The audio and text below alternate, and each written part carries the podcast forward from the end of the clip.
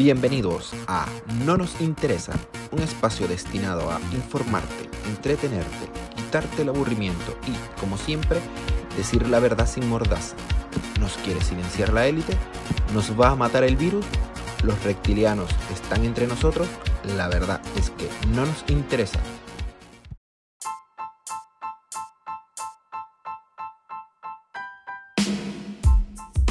Muy buenas noches, queridos oyentes. Bienvenidos a otro episodio de No nos interesa, parte de el host que nos acompaña Jesús González. Hoy tenemos una entrevista bastante peculiar, bastante buscada, por así decirlo. Tenemos del otro lado de los micrófonos a Rafael Andrade, candidato por Pro Ciudadanos al Circuito 2 del Estado de Aragua, dirigente político y un joven que busca un mejor porvenir por Venezuela, si bien tengo entendido, debido a, a las actividades que lleva a cabo. ¿Qué tal, Rafael? ¿Cómo estás? Hola, Jesús. Muy bien, bien, gracias a Dios aquí en la lucha incansable, como tú dices, de, los jóvenes que, buscamos un mejor país, que, buscamos un mejor porvenir para, todos, porque es difícil ser joven en un país como este, lastimosamente. Exactamente, ya es un reto ser joven y estar viviendo allá, ya se le asuma la, ya se le suma la dificultad. Muy bien, Rafa, para no darle tanta vuelta y empezar la entrevista de la mejor manera, cuéntame, Rafa, ¿cuál, cuál, cuál fue tu motivación a tomar el, sendero político? Tengo entendido que eres licenciado en Ciencias Políticas, egresado de la Universidad de los Andes. ¿Por qué dedicarte a la política Y, no, y no a la profesión, por así decirlo? Bueno, sí, sí, primero una, una corrección. Todavía lastimosamente no, no estoy graduado, pero es una meta próxima a cumplir.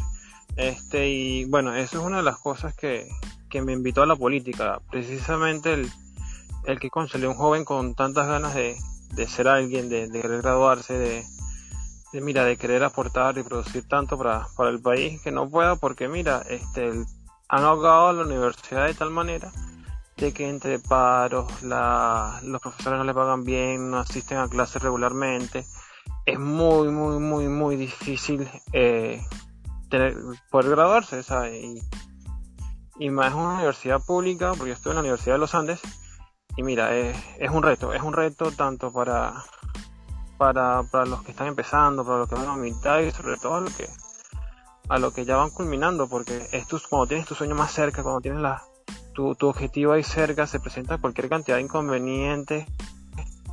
Que wow, mira, la, la vida de un estudiante en esta época es, es increíble, ¿sabes? Son, son las de Caín más, más la de, no sé, cualquier cantidad de retos que, que se presentan. Mira, es la residencia, porque estudio en, estudio en Mérida, soy aquí de, del estado de Aragua, soy de Santa Cruz de Aragua y es la residencia, es la comida, es el transporte, es tener el internet, es tener un buen computador para los estudios, es tener un teléfono para comunicarte, eh, es tener tiempo para estudiar, entonces es tener tiempo también para trabajar, para costearte todo lo que te acabo de mencionar y, y entonces tú te pones a ver en un país donde el sueldo mínimo es menos de 2 dólares, tú dices, wow, cómo, cómo se logra eso? Tenemos la convicción de que la mayoría de los venezolanos son magos porque definitivamente hacen magia o malabares con el sueldo que tienen de ingreso mensualmente. A ver, Rafael, entonces, próximo a graduarte de la Universidad de los Andes, eh, con el esfuerzo y con todo y con todo el entusiasmo que va, que estás reconociendo y te reconozco, pero también eres dirigente, ¿cómo le sacas el tiempo? Eres dirigente del Movimiento Pro Ciudadanos que fue conocido como partido político.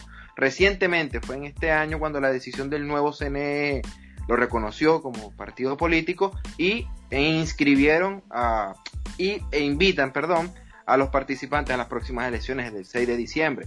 ¿Por qué elegiste Pro Ciudadanos y no los partidos tradicionales? Mira, este, para responderte primero del tiempo, wow, eh, explicado, pero sabes, eh, uno siempre busca la manera de, cómo poder aportar, que es en principio lo que, lo que siempre he buscado tanto con mi carrera como mis metas personales. Y uno siempre busca el espacio. Ahorita con esta cuarentena que hace mucho tiempo de, de ocio, por así decirlo, este, es que mejor manera que, de invertirlo que, que ayudando a los demás. Y bueno, para ciudadanos que nos aprobaron como partido en el último campanazo, como en la jerga, como sería en la jerga política, eh, deportiva, perdón. Este, mira, hay muchas cosas que, que podríamos decir de la, la clase venezolana, o los partidos políticos tradicionales, entre otras cosas.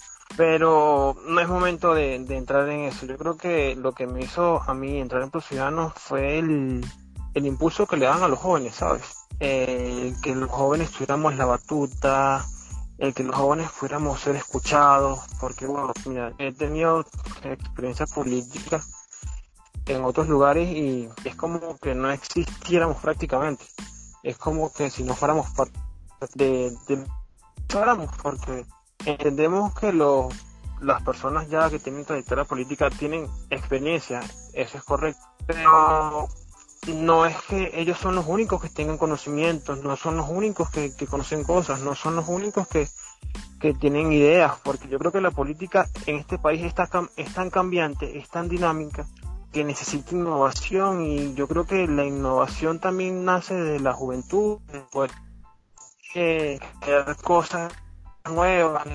mira, o sea, tú no puedes comparar una, una política de hace seis años, para ponerte en tiempo corto, a una campaña política ahorita, el trabajo político, la gestión de un gobierno, lo que se llama la gobernanza. Tú, tú no puedes llevar una, por lo menos pequeño, tú no puedes llevar una alcaldía ahorita como la llevabas hace 10 años, ¿sí? Entonces yo creo que es ahí donde la mayor parte de la dirigencia política en este país se equivoca, que creen que, que los cargos, y no es por acusar a nadie, no, pero creen que los cargos son vitalicios y eso es bastante complicado para ingresar en los partidos tradicionales y yo creo que en no se nos da la oportunidad de que mira de que de poder innovar de poder seguir haciendo trabajo social de una manera distinta de que mira no es solamente el, el llevar a, a otras personas una ayuda, alguna forma, sino de hacerlo, de cómo conseguimos esas cosas. Vale, y entonces eh, bastante, bastante lo que es la, forma de ser ciudadano con respecto a los otros partidos. Tienes razón, cuando un movimiento se está tratando de dar a conocer, como es en este caso, tiende a, tiende a, venderse, por así decirse, o a publicitarse de una forma muy diferente ante la ciudadanía o ante los adeptos que quieren ayudar dentro de la campaña. He leído, he leído y estoy siguiendo mucho la carrera de Leocenis porque es uno de los dirigentes jóvenes actuales que tiene un discurso diferente. ¿En qué sentido? Se plantea como dirigente derecha. Yo tengo 28 años de edad, tenía 25 cuando salí de Venezuela y de los 25 años dentro de Venezuela no había conocido el primer dirigente de derecha sincero, porque había muchos, pero no eran sinceros. O cuando terminaban entrando en, el sistema político, ¿cómo, decirlo? Sí, en el sistema político, el aparato político de Venezuela, terminaban volviéndose de izquierda. tómese de izquierda lo, las, ayudas las ayudas sociales, tómese de la izquierda el no decir no, el, decir que siempre el Estado va a poder cubrir cuando no siempre es así. Entonces, te, sientes identificado con la ideología de derecha y cómo estás haciéndolo para darlo a policía en Aragua, porque hasta donde hasta donde llega, hasta donde sé, no ha habido un dirigente regional ni municipal en todo el estado de Aragua de derecha. Mira, este Sí, eso es una, otra de las cosas que me hicieron ser propio ciudadano, la, la ideología política en lo que siempre hemos sido claros en lo que respecta a lo económico, básicamente, ¿sí? Porque, mira, nosotros somos un país potencia, potencia, y eso es algo que queremos empezar a corregir en, en, el, en la que es la crisis del venezolano. Nosotros no somos un país rico, somos un país potencialmente rico, eso sí es cierto Vale, entonces esto de que Leoceni sea abiertamente derecha en lo económico, mira, eso es un plus porque yo tengo igual que tú 28 años de edad. Lo que yo conozco realmente es socialismo, lo que yo conozco es comunismo. Y como futuro politólogo he estudiado que este proyecto no sirve, o sea, el proyecto del comunismo, el proyecto del socialismo, pueden inventar cualquier excusa de que no, que no ha sido implementado de la manera correcta, que X o Y o Z, pero al final la fórmula es la misma y el resultado lastimosamente es el mismo. Y pues eso es lo que nos ha tocado vivir aquí en Venezuela. Es, fácil, es muy fácil ser comunista, socialista, desde afuera, desde lo teórico. Es bellísimo, es bellísimo. El socialismo en lo teórico te vende cualquier cantidad de maravillas que, que al final es lo utópico. Que en realidad son, son fórmulas, son proyectos que, que no pueden, o sea, la, sea la manera que lo apliques, no, no te llevan a buen cabo y no me refiero a lo solamente a lo teórico, sino a lo práctico. Y mira, para darlo a conocer en el estado de Aragua es complicado. Es complicado porque como tú has dicho, no hay dirigencia este que sea derecha aquí en el estado de Aragua. Entonces, la gente no conoce muy bien lo que a lo, a lo que se refiere ser de derechas, porque nos metieron en la cabeza con cualquier cantidad de años propaganda que la derecha es mala, la ultraderecha, los neoliberales. Entonces, empezando que, por concepto, neoliberal no puede ser aplicado a Venezuela porque nunca se han aplicado políticas liberales. Entonces ya conceptualmente es un error. Y es complicado porque la cantidad de personas que se han desligado de la política en lo que es el Estado y en lo que es Venezuela ha sido muchísimo. O sea, enamorar a la gente es muy difícil. No enamorarla de un candidato, sino de un proyecto. De un proyecto que es un proyecto de país, un proyecto de desarrollo, donde decimos abiertamente, lo dice Leocenis, lo digo yo, lo público no sirve. Vamos a privatizar todas las empresas que sean necesarias porque es el libre mercado, la dinámica del libre mercado lo que nos va a llevar a activar toda la producción de este país. No podemos dejar que sea Papá Estado quien nos brinde todo porque al final nos van a cobrar como lo están haciendo ahora. Como por ejemplo eh, una política pública entre comillas que son las cajas CLAP.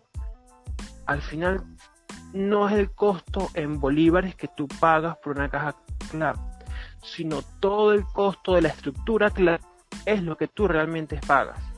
El no tener producción nacional, el no tener este, la capacidad de poder comprar otros productos porque no hay producción nacional, eso lleva a la no generación de empleos, entre otras tantas cosas que, wow, para hacerlo aquí en el estado llamada la cooler la revolución es, es una tarea ardua.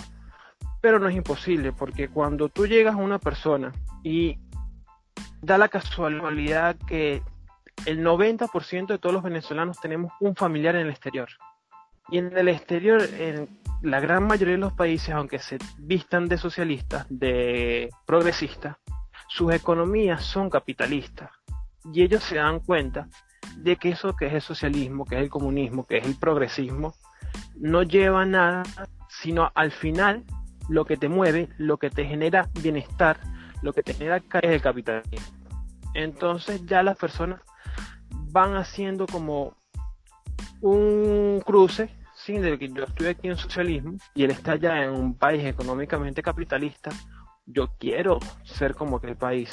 Y el venezolano quiere aquel país en lo económico, porque venezolano es una persona que se esfuerza.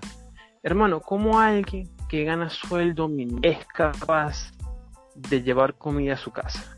Es una, mira, si uno como estudiante es capaz de estudiar el padre de familia es capaz de la miseria de sueldo que gana llevar comida a su casa, tú dices, wow, el venezolano lo que se merece es un sistema capitalista donde realmente, capitalista donde realmente se premia ese esfuerzo que hace todos los días por, por hacer los milagros que hace todos los días para llevar comida a su casa, para poder tener servicios, para poder, para poder tener una mediana calidad de vida, de vida que ni siquiera es mediana.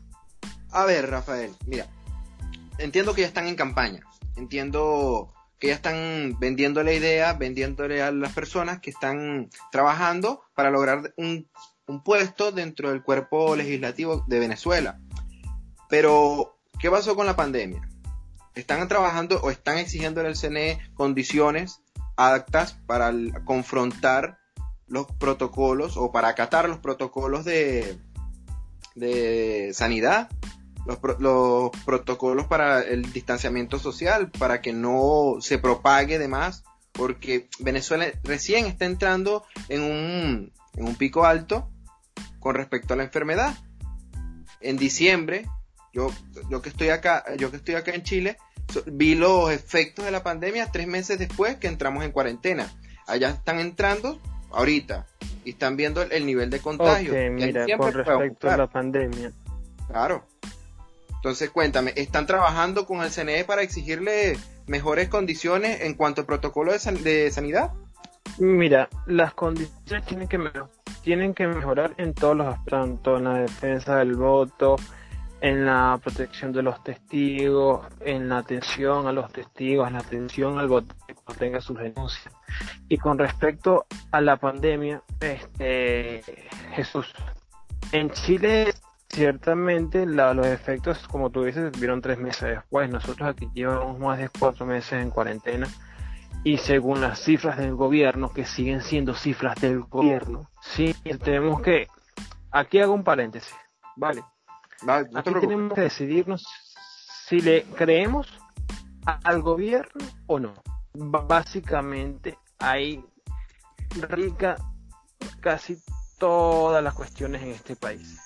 Porque tenemos que ser sinceros con nosotros mismos y decir de una vez, ¿le vamos a seguir creyendo o no a este gobierno? Porque no puede, no puede ser que unas cosas sí le creemos y otras cosas no. Porque te voy a ser sincero, la pandemia, como un venezolano que, lastimosamente vive lo que hace el día a día, y en algunos casos vive un día de lo que hace una semana, va a estar pendiente la pandemia en decir, mira, me voy a resguardar en mi casa, voy a comprar un tapaboca para todos los días de la semana, aparte de eso voy a comprar antibacterial, aparte de eso voy a comprar los guantes, entonces cuando compre todo eso, no lo va a matar el COVID, lo va a matar el hambre. Porque realmente es ese el país en el que vivimos. En el país donde no mata el COVID, en el país donde la pandemia real es el hambre. Entonces, aquí quieren, el gobierno tiene su estrategia de opacar el hambre con el COVID. Y es, una, es algo que tenemos que tener muy en cuenta los venezolanos y los que hacemos políticas en Venezuela y los que están afuera eh, queriendo visualizar lo que pasa en el país. Que en este país la pandemia no es el COVID. La pandemia, el COVID es un agregado a la pandemia que ya tenemos aquí en Venezuela que se llama chavismo. El COVID es un agregado a la pandemia que ya tenemos en Venezuela que se llama hambre. Eso, eso es un agregado.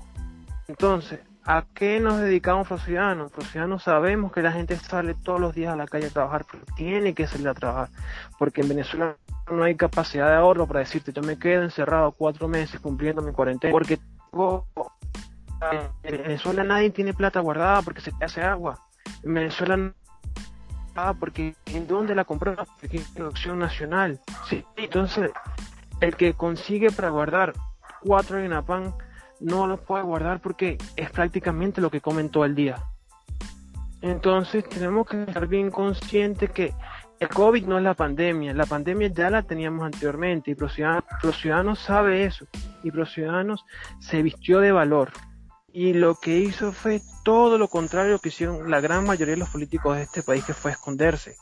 Los ciudadanos hizo lo contrario, los ciudadanos salió a la calle porque la gente, los ciudadanos sabía que la gente estaba en la calle y lo que, lo que hicimos fue entregar tapabocas para que la gente se protegiera. Lo que hicimos fue entregar guantes para que la gente se protegiera. Entonces, algunos se dedicaban a mandar mensajes por redes sociales, a hacer promesas que hasta ahora no han cumplido, mientras nosotros no nos quedamos en eso. Nosotros decidimos que el país no se encuentre en Twitter, decidimos que el país en Instagram, decidimos que el país no se encuentre en las redes sociales. El país está fuera en la calle trabajando y no, no podíamos abandonarlo. Y entonces ahí fue donde Leostenía tomó la batuta y dijo, no podemos hacer eso, no podemos quedarnos encerrados en la casa nosotros como líderes. Tenemos que salir a atender a la gente que va a trabajar y no, si trabaja, no puede comprar tapabocas porque si no, no puede comer ese día. Porque te, recuerdo que aquí un tapaboca en su momento te lo costaban, te lo vendían en más de un dólar. Sí, entonces las condiciones para las elecciones sí la estamos luchando. De hecho, somos uno de los pocos, para no decir el único país que está pidiendo condiciones. Pero no podemos decir que por el COVID esto, que por el COVID lo otro. Porque en Venezuela lo menos que mata, y te lo digo con toda la responsabilidad del mundo y guardando respeto por todas las personas que han muerto en el mundo por el COVID, en Venezuela lo menos hermano es el COVID. Más que reprocharte, te doy la razón. Recuerdo que hubo una época donde un venezolano moría cada 20 minutos debido a la delincuencia. De hecho, yo llegué a vivir un año allá, el, último año antes de irme, creo que fue el 2016, donde, se, donde el año anterior se había calculado 25 mil muertos a manos de la violencia. Se calculaba, digamos que los muertos que ha tenido el COVID hasta ahora en Venezuela solo representan un fin de semana lento en Caracas con respecto a la criminalidad. Lamentablemente, sí pero la realidad es la realidad. Eh, muy bien. Cuéntame los aliados de los aliados que, piensa tener Pro Ciudadanos para la campaña. ¿Con quién han tenido reuniones en Aragua para empezar a buscar votos? Porque la carrera ya comenzó. Y el, y el PSUV tiene su gran polo. Ahora quiero saber con quién se va Pro Ciudadanos, porque la MUD lanzó el comunicado donde 27 organizaciones de oposición no van a participar dentro, del, dentro de las elecciones parlamentarias del 6 de diciembre. Sí, sí, sí, sí. Mira, este, ellos se, hicieron su comunicado el día de hoy que no van a participar en, las elecciones. Perfecto. Yo como, como una persona liberal puedo, tengo que respetar las decisiones de cada quien. Y ellos se reunieron en su, en su 27 y tomaron esta decisión. Ahora bien, ellos dicen no salgan a votar. ¿Qué solución da eso? Ellos dicen no salgan a votar pero no te dicen qué vamos a hacer después del 6 de diciembre. Ellos te dicen, no salgan a votar, pero realmente no te ofrecen una solución a lo que está pasando. Entonces, te, digo, ellos están haciendo que las personas se queden en su casa a hacer nada, a morirse de inanición, porque hay que ser muy responsable y hay que ser, disculpa, no, no, no tiene responsabilidad, soy sincero. Y pedirle a un venezolano, a una persona que probablemente se enteró de esto porque me dijo, porque probablemente esa persona tuvo que vender su teléfono celular para poder comprar comida. Entonces llega y le dice, mira, se reunieron 27 partidos y dijeron no vayan a votar, dijeron que nos quedemos en la casa. Como una persona, desde la comodidad, desde tener tres comidas al día, desde tener cualquier cantidad de vehículos, que ojo, no estoy diciendo que tener vehículos sea malo, sino la forma en que se consigue, ¿sí? Le puede decir a alguien, quédate en tu casa y no salgas y no hagas nada. Cuando el venezolano tiene una larga tradición democrática, cuando el venezolano tiene una larga tradición de trabajo y esfuerzo. Entonces, están deslindados de la realidad del país, están deslindados de lo que pasa realmente en este país. Tenemos una dirigencia política que se reúne los mismos de hace 20 años. Incluso hay personas de más larga edad. Tomar decisiones por venezolanos que no le han preguntado. Yo quiero saber en base a qué ellos toman esas decisiones. Yo quiero que me digan a cuántas personas le consultaron para tomar esa decisión.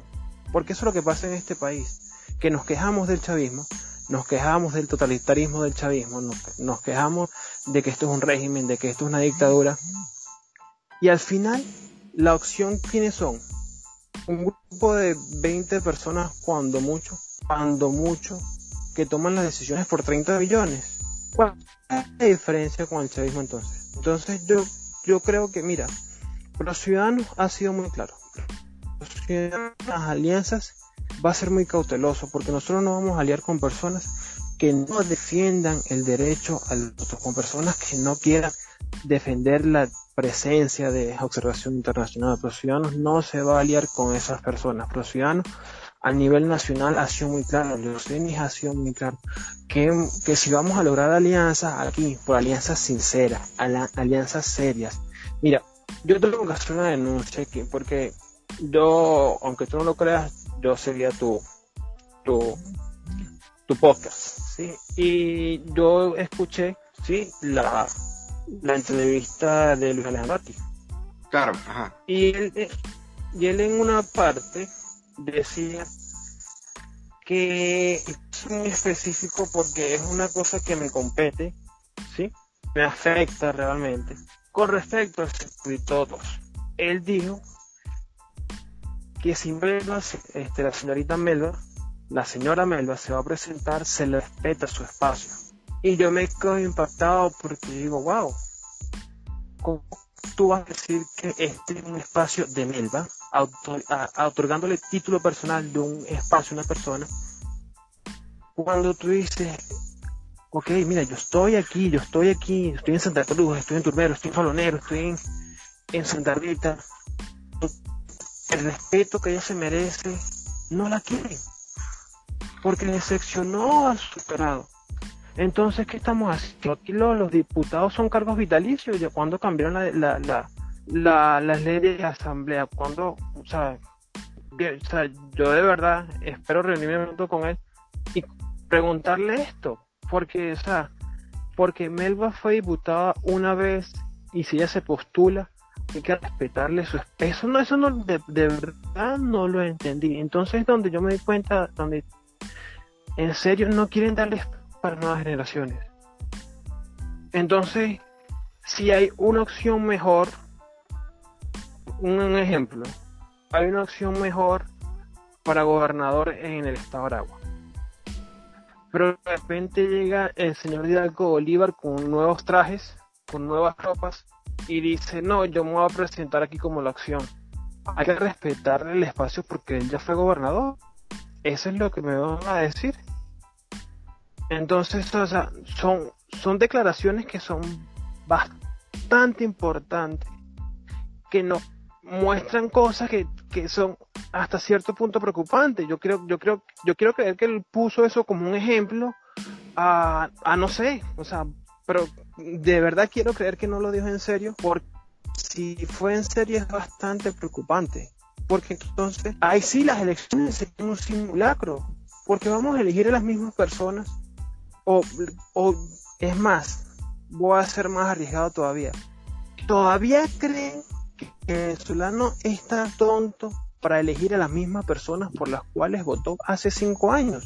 Personas que prometieron y prometieron y prometieron y al sol de hoy, no solamente es culpa del gobierno, es culpa también de la, de la oposición que estuvo haciendo ese tipo de cosas que al final tú dices, wow, o sea, yo, yo no, yo tengo que, ser sincero, o sea, aquí han querido instalar una matriz de opinión en la cual nos dice que la culpa, que nos quieren hacer creer que las culpas es de las elecciones, que la si, vamos a elecciones, le da legitimidad al gobierno. Si vamos a elecciones esto, si vamos a elecciones a lo otro. Y entonces tienen la, la valentía de decir que que no votamos es que tenemos un gobierno interino. Y eso es mentira. El gobierno interino está gracias a que se votó en el 2015. Si no, ¿de dónde sale el famoso gobierno interino? El gobierno interino no es Juan Guaidó. El gobierno interino es el presidente de la Asamblea Nacional, se eligió en el 2015. Entonces son mensajes que tú dices, wow, hay que, hay que ser claro con el venezolano y decir, no son culpas de, las elecciones, es culpa de las personas a quienes se eligieron. Entonces, si vamos a ir a las elecciones donde vamos a elegir lo mismo de siempre, ahí sí yo te digo que es un simulacro. Entonces, mira, son, son tantas cosas en este país, como te digo, la política es sumamente dinámica, es sumamente cambiante, pero aparte de eso, Venezuela es muy preocupante. Muy bien. No, claro, sí, yo me acuerdo también de la frase que dijo... Ah, háblame, disculpa, disculpa, no te había escuchado. Ajá, no, no, sí, te verás, aquí tenemos el internet de Venezuela y no sabemos si se cae la llamada, si está hablando solo, entonces, continúa, continúa. Yo, de las pocas cosas que tengo que agradecer del podcast es que hay libertad de expresión y que a mí no me va a llamar mañana con Atel y me va a cerrar el canal. Así que no te preocupes, yo creo que tenemos la libertad de decir todo lo que tengamos que decir de uno de los dirigentes tradicionales como de los dirigentes oficiales. Así que con respecto a lo que puedas decir de ellos, yo, yo creo que hasta comparto más de una opinión tuya, porque yo también soy del circuito 2. Yo fui, yo nací y crecí en Linares Alcántara, parroquia Francisco de Miranda, el barrio 18 de mayo, para los que me escuchan, si algún día me escuchan, porque rara vez llega el internet allá. Mira, la MUD en el 2015 fue mentirosa, eso es verdad. no lo ocultamos con un dedo. Yo tengo por ahí todavía la planilla que nos entregó Amelia Belisario, yo fui su jefe de prensa en su campaña, y eso no es mentira, yo, esos son del tipo de cosas que yo admito, porque de eso también se, aprendí. Y todo lo que se ofreció ahí, en el boletín de campaña de los diputados del 2015, ninguna de esas cosas se cumplieron. Ninguna. Se dieron, se dieron todos los escenarios que ellos nos propusieron a nosotros como votantes o como dirigentes. Defendimos el voto, estuvimos pendientes, se dieron testigos, hasta la última instancia llegamos y aún así se nos arrebató la asamblea porque no las arrebataron. Hay que decir las cosas como son. De hecho, por algo ninguna de las dos bandas, ni la, de Luis Parra ni la de Guaidó, quiere hacer un conteo de diputados principales y suplentes con los que cuenta, porque capaz y nos llevamos una sorpresa.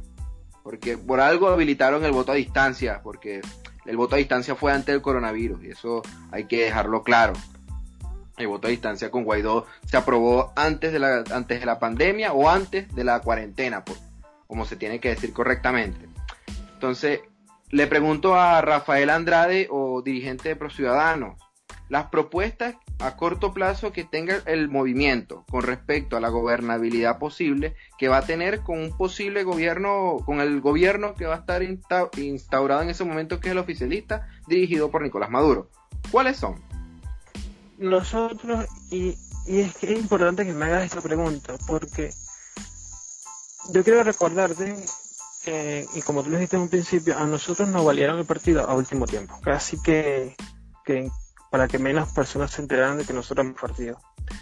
Este, también quiero recordarte que de las pocas personas que antes de ser partido nos aceptaban y nos hacían entrevistas, siempre fuimos muy coherentes con respecto a eso. Y que siempre, qué es lo que decimos siempre y qué es lo que en su mayoría del tiempo que es la persona que más entrevistan por, por su calidad de líder nacional, que es Leo Cenis, siempre nos preguntan eso. Y mira, básicamente, en un principio, sí, para, para hacer el cuento corto, vamos a decirlo así, eh, esto es para preparar las bases para un referéndum, porque este gobierno si nos abstenemos, se mantiene. Si nos contamos, si nos contamos y todos apoyamos una participación como la del 2015, ¿quién mantiene este gobierno? Nadie. Entonces, si nosotros vamos, ganamos la asamblea, que hay la posibilidad, hay que, hay que, desmentir a la gente de que nos van a robar, de que nos van a hacer fraude. ¿Desde cuándo están diciendo eso? Yo quiero recordar a la gente que lo del fraude no es nuevo de ahorita, no es del 2016 para acá, casualidad o casualidad, después que salen electos, reviven el muerto del fraude. Sí, no es así, yo recuerdo que, que en el 2006 pasó lo mismo, que fue donde empezó la, la, la caída espiral del país, donde dieron los, donde a Chávez lo hicieron plenipotenciario. Hay que recordar eso el país, porque yo de verdad quiero, quiero decirle, desde, y lo digo con base, porque este, son ciclos históricos. La, historia con variantes, con estas, quitándole unas cosas, lastimosamente se repite y estamos viviendo un ciclo que vivimos hace 14 años. Vamos a dejarle una Asamblea Nacional a Nicolás Maduro para que tenga la de hacer todo.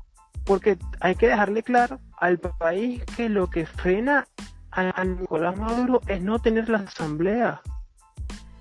Entonces, bastante responsable al hablar a la gente. Hay, que dejar de mentirle a la gente. Entonces yo te digo, mira, el, el activar lo que mucha gente pide, que es el derecho a la rebelión. Si esta gente llega y no acepta los resultados, están, ahí sí tenemos la legitimidad que los otros países necesitan para hacer cualquier tipo de, de, de acciones contra, contra el gobierno Nicolás Maduro.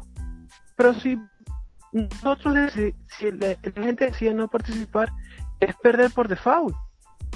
¿Qué, le cuesta a estos dirigentes de la comunidad de Twitter decirle a, a las personas, mira, tenemos que salir a votar. Es un domingo que puede ser un domingo más, un domingo menos, o un domingo que puede cambiar la historia del país. Entonces ellos sea un domingo más, un domingo más, un domingo de más que sume, sino un domingo de más miseria, un domingo de más de desaliento. O sea, hay, hay que ser bien responsable. El venezolano no, no, no pierde absolutamente nada por ejercer su derecho al voto, pero sí podría perder mucho podría perder mucho y mira, yo veo con mucha preocupación cómo a la ligera llaman a quedarse en su casa. Yo quiero recordarle, sobre todo en Twitter, sí, que son, que, wow, mira, son muchísimos laboratorios, porque hay que ser sincero, y tú como comunicador debes saberlo más que nadie, que hay muchísimos laboratorios que trabajan en contra de lo que a lo que postulamos, a los que queremos que haya elecciones. Y entonces, yo quiero recordarles esos laboratorios que atacaron pero la mala decisión de Capriles en su caso. La entonces, ¿cómo vamos a aceptar que nos vuelvan a decir que es en su casa? Es bastante, es bastante complicado, es bastante complicado. un ejemplo es, que, es que es increíble, pero el país está como está por muchas cosas. Pero yo soy una persona que no, y de, verdad eso es una de las cosas que, me acercó más al movimiento, que no es una persona que, que busca agradar con discurso. No soy una persona que te dice la verdad, te gusta o no, pero es la verdad. Entonces, cuando él dice una verdad, cuando él dice cosas por Twitter que genera bastante controversia, lo critican, dice cualquier cantidad de cosas, pero además te está diciendo la verdad.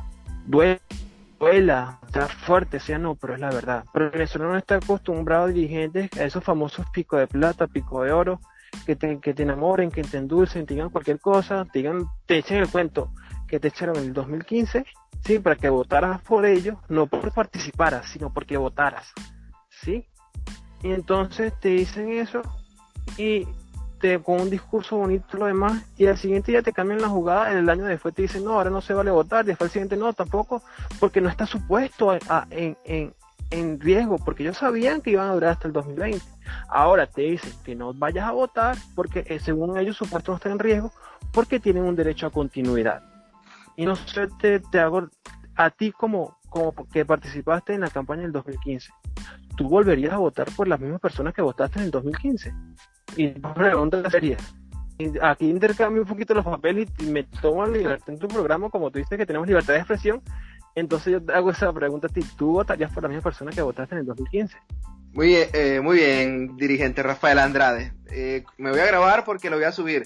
Yo jamás volvería a votar por ninguno de los dirigentes del 2015. Ninguno. No valió la pena, no valió el esfuerzo. Perdieron muchas vidas, corrimos muchos riesgos, además que nos expusimos demasiado. Y fue horrible como jugaron con los sentimientos o con las ganas que tenían los chamos de esos momentos. Porque después me acuerdo que años después los mismos dirigentes de esos partidos tradicionales salieron, salieron diciendo que eran los nuevos escuderos de las, de, de las campañas. Por ejemplo, fue Carlos Oscarí que le dieron una pela en Miranda, que se supone era su, era su patio, y él dijo que era que cuando era durante su candidatura que él era que ellos eran los nuevos escuderos, los candidatos a gobernador eran los nuevos escuderos de la MUT, faltándole respeto a ese montón de chamos, a ese montón de panas, porque más de uno de mis amigos murieron durante las protestas del 2017 en la cara de las madres. Eso, esa frase, por ejemplo, de Acari nunca la voy a olvidar porque se rieron de las madres, de las madres, de los padres, de los abuelos, de todos esos chamos que sacrificaron su vida por tratar de cambiar el sistema político que hoy, se está que hoy todavía se mantiene, a pesar de haber ganado la Asamblea con 112 diputados. Óigase bien, 112 diputados. Ni Chávez fue capaz de sacar tan numeroso, número, tan numeroso cantidad de diputados en la Asamblea o en la nueva, nueva Asamblea Nacional de Venezuela. Ahora bien, Rafa, ya me grabé y lo voy a subir porque me hiciste desahogar y acordarme de una época de mi vida donde ojalá fuese pensado, hubiese pensado mejor, perdón, hubiese pensado mejor el accionar que iba a tener con respecto al trabajo que iba a llevar a cabo en aquel entonces. Me gustan, me gustan más pro ciudadanos porque es pro propuestas. Si bien es cierto, el ambiente, el, lugar electoral no está bien, no se está bien, no se está planteando bien con las condiciones que se esperan en Venezuela. Exactamente. también es cierto que nunca han habido buenas condiciones electorales idóneas en Venezuela. Nunca desde, desde que las historias e historias con la nueva constitución de la República de Venezuela, nunca hubo un escenario idóneo para, las, para unas elecciones en Venezuela. Durante Chávez en el 2002 no hubo, en el 2006 se cambiaron los circuitos, como tú lo recordaste, en aquel entonces el sector opositor decidió no participar y un montón de dirigentes oficialistas revalidaron su, su candidatura y sus puestos sin tener que irse a contar. De hecho, los concejales siguieron siendo concejales hasta el que les dio hipo, hasta el 2012. Por darte un ejemplo, y, bastante de eso me acuerdo porque tengo unos amigos que se, vinieron, que se vieron de beneficiados, porque también concejales y diputados opositores, que ya estaban en esos puestos, como no hubo elecciones, revalidaron su, su posición, por así decirlo. Muy bien, entonces para finalizar la entrevista, Rafa, y dejarte descansar después de una larga conversación, quiero preguntarte, con, la, con el, escenario internacional que se está manejando hoy hacia y por Venezuela, quisiera saber si está planteado una posible solución de, del post elecciones. ¿Por qué? Porque si bien es cierto, ustedes van a contarse, si ustedes ganan, también podrían exponerse a unas sanciones internacionales o se está llevando a cabo conversaciones con aliados internacionales para que reconozcan lo que va a ser los resultados electorales de en aquel entonces del posible 6 de diciembre, perdón. Mira, este para, para responderte a eso, este el movimiento ha tenido el año pasado, antes de la pandemia, una gira muy exitosa por Washington donde nos reunimos con muchos altos cargos del gobierno estadounidenses, ¿no?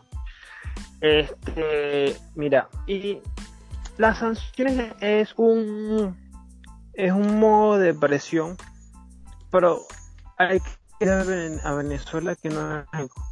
Estoy seguro que ningún país va a sancionar a alguien que participe en un acto democrático porque eso sentaría un precedente importantísimo en lo que sería la, política internacional. Porque de ser así, ¿cuántas personas hay sancionadas en Cuba por participar en elecciones? ¿Cuántas personas hay sancionadas en Rusia por participar en elecciones? Porque te, recuerdo que hay elecciones, hay elecciones. Y nadie que haya sido por eso. Entonces, donde aquí estamos explorando la única vía civil, ciudadana que existe para intentar salir de este régimen, nos van a sancionar. Yo creo que hay que hablarle al país con la verdad, básicamente. Y, para los que buscan una vía, una vía más allá de lo, de lo pacífico, por, no ponerle otro nombre, sí, mira, y, y te recordar también una época, mí me recuerdas el 2016. A mí me recuerda el 26 de octubre del 2016, y en la avenida 16 de septiembre del estado Mérida me impactan con perdigones de plomo en el cuello, en el hombro, en la mano. Y estuve más de una semana en terapia intensiva, defendiendo a unas personas los cuales como a ti también te pintaron muchas cosas bonitas. Y yo no conocí a nadie ese día durante mi terapia intensiva.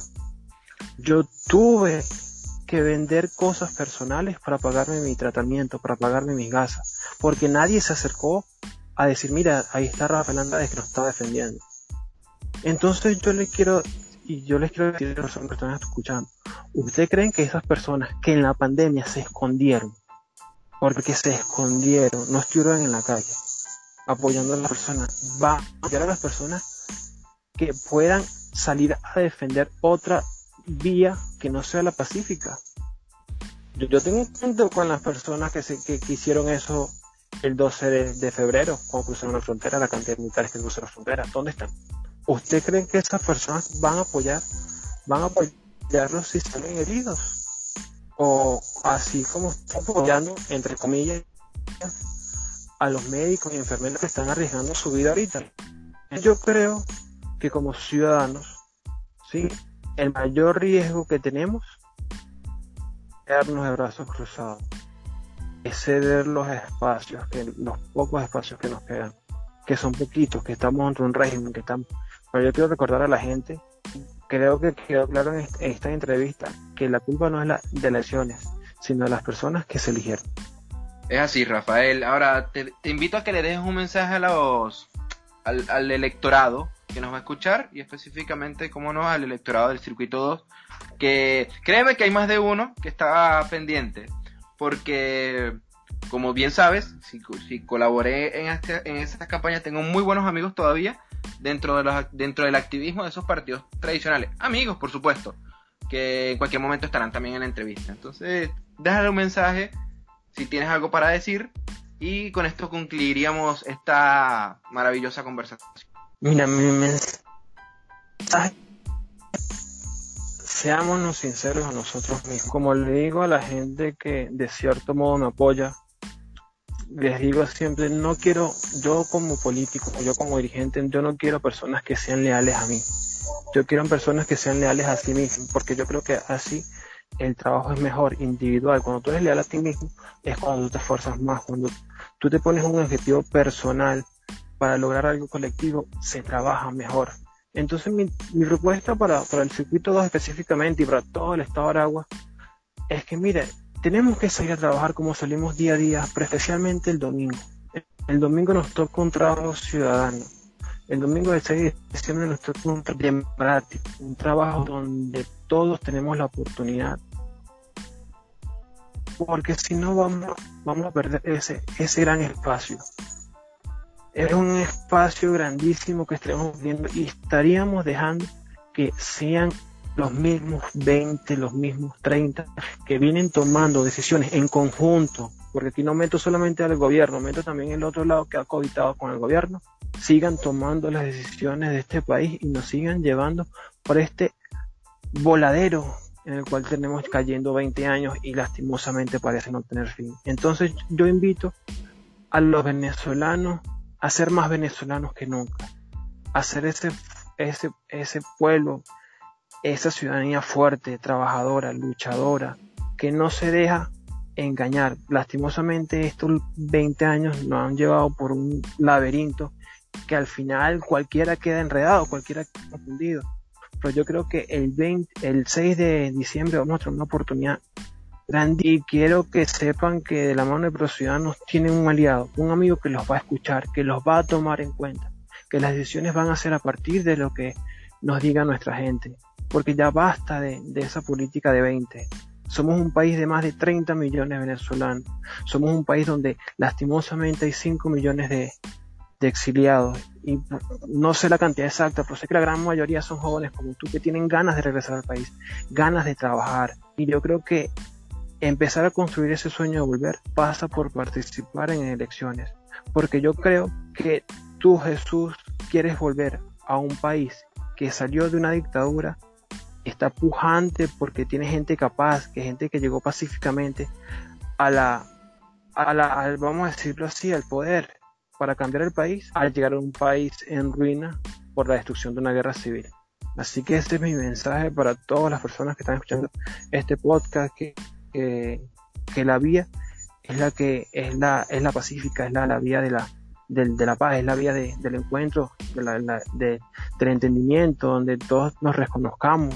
Porque es verdad, como tú en un principio, el PSU tiene, tiene una maquinaria gigantesca y hay muchas personas que son chavistas, pero esas personas son parte de este país y también es a ellos a quien hay que convencerlos, hay que enseñarlos que hay formas, hay mejores formas de, hacer política, hay mejores formas de llevar un país. Y entonces mi mensaje, y como siempre ha sido Rociano, es de reconciliación y lo englobamos a todos. No, somos, no lo vamos a sectorizar solamente a lo que decimos que somos opositores, sino a todo el país. Ese es mi mensaje y de verdad muchísimas gracias por esta oportunidad.